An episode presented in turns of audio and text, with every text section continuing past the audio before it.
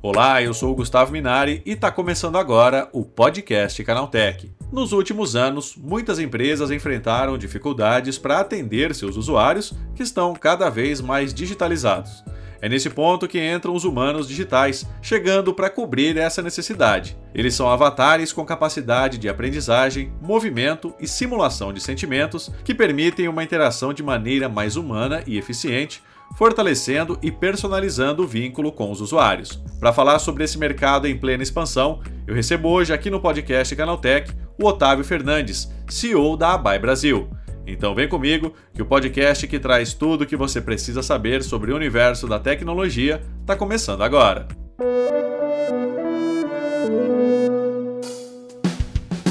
Olá, seja bem-vindo e bem-vinda ao podcast Canaltech, o programa que atualiza você sobre tudo que está rolando no incrível mundo da tecnologia. Não se esqueça de seguir a gente no seu aplicativo preferido para receber sempre os episódios novos em primeiríssima mão. E é claro, aproveita para deixar uma avaliação para a gente por lá. Diz aí o que você está achando do podcast Canaltech. Combinado? Então vamos ao tema de hoje.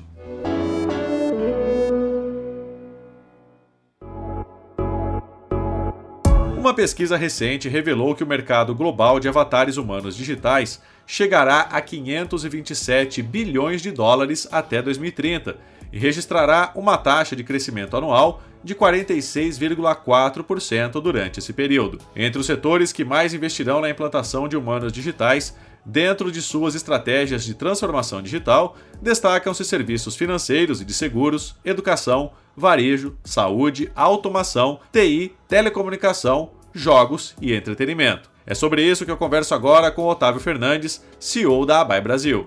Otávio, por que, que esse mercado de humanos digitais vai crescer tanto? Olha, Gustavo, primeiramente, bom dia. Obrigado aí pela oportunidade de a gente estar conversando. Um prazer estar com você. Eu acho que esse mercado vai crescer porque, é, pela primeira vez, está sendo rompido um paradigma, uhum. é, que é unificar a, a tecnologia digital com o atendimento humano. E, de uma forma geral, as pessoas elas estão buscando um atendimento mais humanizado das suas necessidades, é, seja para é, resolver problemas com as empresas, ou seja até mesmo para ter um, um, assessor pessoal, um companheiro. Então, pela primeira vez, eu acho que na, na, história, a tecnologia é capaz de entregar esse tipo de serviço. Então, é por isso que tem um, um mercado realmente, uma, um potencial de crescimento muito grande. Agora, Otávio, como é que esses avatares eles funcionam? Olha, eles são uma combinação de várias tecnologias, uhum. Gustavo. Você tem a, a, inteligência artificial, você tem a animação por computador e você tem a linguagem, o aprendizado de máquina, o machine learning. Uhum. Então, a junção dessas três tecnologias fazem com que a gente dê vida aos humanos digitais, que são avatares. Sim. No final do dia, são avatares é, muito mais amigáveis, muito mais intuitivos que você falar com um robô que só escreve. E agora, para que, que eles servem na prática, Otávio? Ah, inúmeras é, funcionalidades, Gustavo. Acho que a gente ainda está aprendendo a dar uso ao avatar. Eu acho que o uso mais óbvio, por assim dizer, seria você substituir um atendimento de chat ou um atendimento onde a pessoa só tem a escrita, por um humano, onde as marcas, as empresas se relacionam com seus clientes. Uhum. Então, essa é uma aplicação que está tá em expansão, está começando agora. E tem outros usos dos avatares que aí sim tem mais a ver com o que a gente está vendo, inclusive, de realidade aumentada, né? Tá. Então, você pode ter um avatar que vai ser o teu terapeuta, vai, ter seu, vai ser seu assistente pessoal, pode ser até um companheiro, alguém para te dar insights, então é realmente limitado. Acho que a gente tá, tem a tecnologia e está aprendendo a aplicar essa tecnologia agora no nosso dia a dia para tornar a nossa vida mais simples e mais, mais produtiva. Agora, Otávio, a gente já tem é, visto aí nos últimos tempos, aí, né, principalmente no começo do ano, é, é, esse avanço da inteligência artificial, né? A gente teve chat GPT, Mid Journey, enfim, são várias tecnologias que estão chegando agora, né? Que, tipo, dezembro do ano passado a gente nem tinha ouvido falar ainda. Agora, como é que fica essa questão dos avatares digitais? Né? Quais são as vantagens que eles têm diante de, dessas tecnologias que estão surgindo agora? Olha, eu acho que é a humanização, né? Uhum. Eu acho que eles trazem um lado humano, que é, uma tela de um computador com uma inteligência artificial não, não vai te dar. Então, isso torna mais intuitiva e mais simples a, a interação e você consegue ter uma, a, algo realmente mais próximo do que um humano te entregaria. Eu acho que é essa a grande diferença, Gustavo. E ele pode ser totalmente personalizado, Otávio? Como é que funciona isso na prática? Pode, pode. No nosso caso, por exemplo, a gente é, desenvolve do zero. Nenhum avatar é igual ao outro. Uhum. Então, quando a gente pensa no avatar, a gente busca entender o que o nosso cliente, o que, que a marca está buscando para interagir com o seu público. E você não só pode customizar ele em aspectos físicos, que vai desde a, é, do tipo de traços, cor de pele, é, se é homem ou mulher, qual tipo de gênero, até o tipo de personalidade. Se ele vai ter um, vai ter uma personalidade mais informal ou mais formal, se ele vai, tá, vai ter um linguajar mais prático ou não. Então, tem, tem vários, é, vários parâmetros que o nosso pessoal utiliza e pega isso no briefing quando a gente está falando com os nossos clientes para conseguir entregar um avatar realmente customizado. E realmente, nenhum é igual ao outro. A gente vê que cada um quer, quer de uma maneira e eu acho que é isso que é a, a graça também, né? Você ter nenhum é igual ao outro também, né? É verdade. Fazer isso para os avatares, né? Com certeza. Agora, que tipo de empresa já está investindo nesse sistema, Otávio? Olha, as empresas que querem se diferenciar e uhum. que têm uma, uma interação muito grande com o público.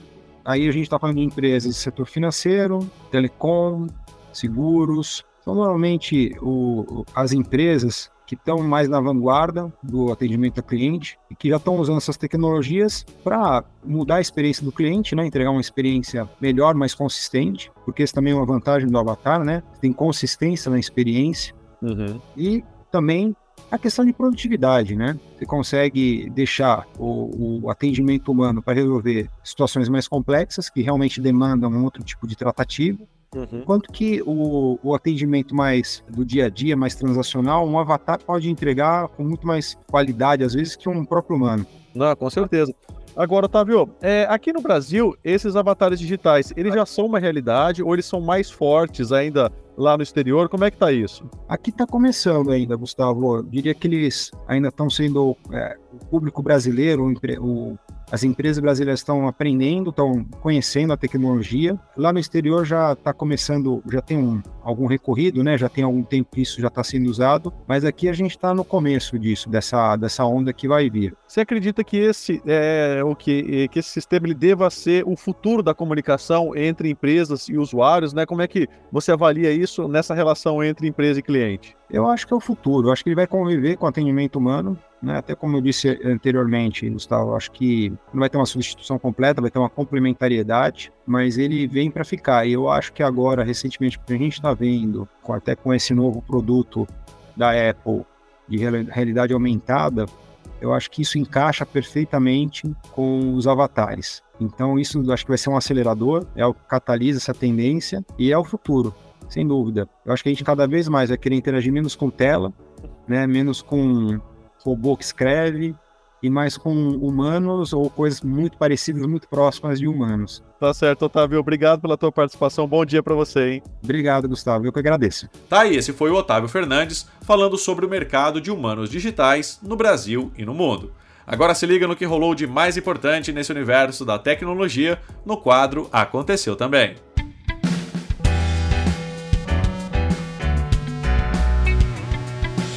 Chegou a hora de ficar antenado nos principais assuntos do dia para quem curte inovação e tecnologia. Um relatório produzido pela Universidade de Stanford em parceria com o Wall Street Journal acusa o Instagram de ser a principal rede social usada por pedófilos para comercializar conteúdo relacionado ao abuso sexual infantil. Isso se deveria a algoritmos da rede social que favorecem essa prática. Segundo a investigação, algumas contas consideradas grandes estão anunciando esse tipo de conteúdo de forma aberta para venda. O Instagram é atualmente a plataforma mais importante para essas redes com recursos como algoritmos de recomendação e mensagens diretas que ajudam a conectar compradores e vendedores, explicam os pesquisadores. O Wall Street Journal ainda aponta que as pesquisas são feitas de forma simples, por meio de hashtags explicitamente alusivas a conteúdo pornográfico infantil, sem que elas enfrentem qualquer restrição quanto ao seu uso.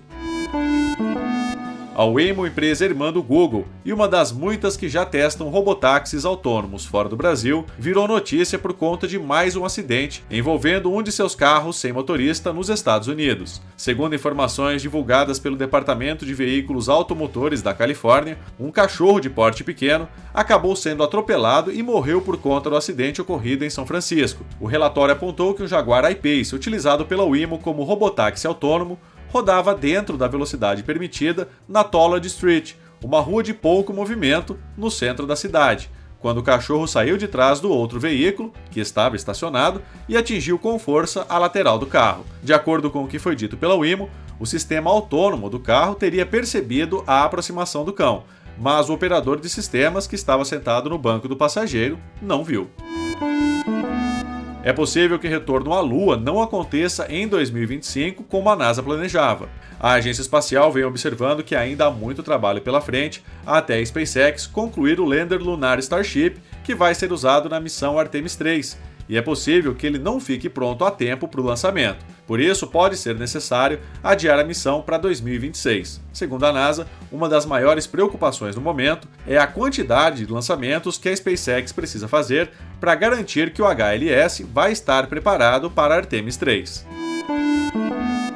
Prints de tela do rival do Twitter criado pelo Instagram vazaram na internet e mostram como deve ser o visual da nova rede social da Meta. Chamado provisoriamente de P92, o projeto tem uma aparência bem similar ao passarinho azul, justamente para atrair os insatisfeitos com a plataforma de Elon Musk. Os prints mostram bem como será a tela de login, o feed e a interface de resposta.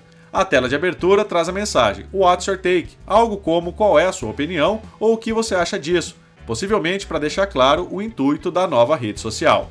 Ainda não há uma data de lançamento do P92, mas rumores apontam o final de junho como data limite. O novo tratamento experimental pode levar à cura do diabetes tipo 1 e de formas graves do diabetes tipo 2, segundo pesquisadores dos Estados Unidos. É um tipo de transplante celular feito com as células tronco do estômago humano que permite o controle natural dos níveis de açúcar no sangue. Nesse caso, não é necessário recorrer a nenhuma injeção de insulina. Por enquanto, os cientistas realizaram apenas uma prova de conceito do transplante de célula. Nos testes pré-clínicos, incluindo camundongos diabéticos, os resultados foram bastante promissores. Se tudo der certo, a estratégia pode revolucionar a forma como a medicina lida com o diabetes.